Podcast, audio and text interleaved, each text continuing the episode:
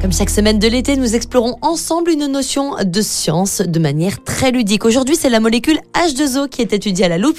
Et oui, il s'agit bien de l'eau.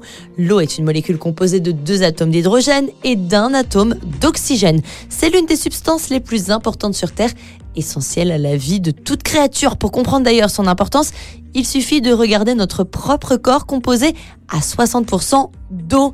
L'eau existe naturellement sous trois états, trois formes. Le solide, mieux connu sous le nom de glace, c'est lorsque les molécules d'eau ralentissent et se rassemblent étroitement, formant une structure solide. C'est ainsi que se forment les glaciers, les stalactites et les flocons de neige. La glace flotte également sur l'eau liquide. Ça, c'est vraiment incroyable.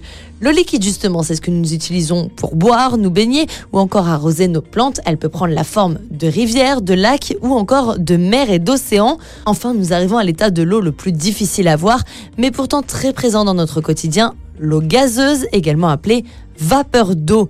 Vous avez d'ailleurs déjà remarqué de la vapeur d'eau sortie d'une casserole bouillante Eh bien c'est ça.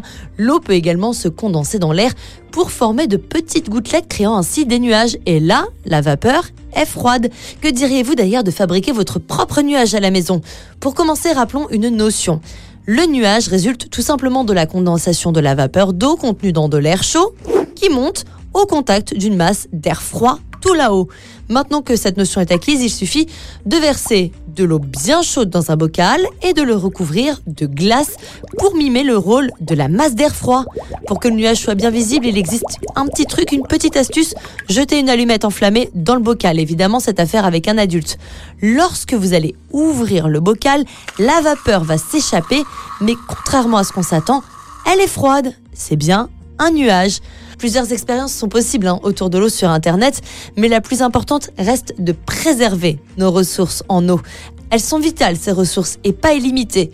Donc évitons par exemple de laisser couler l'eau continuellement ou encore de polluer mers et océans. N'oubliez pas une chose, chaque gouttelette compte.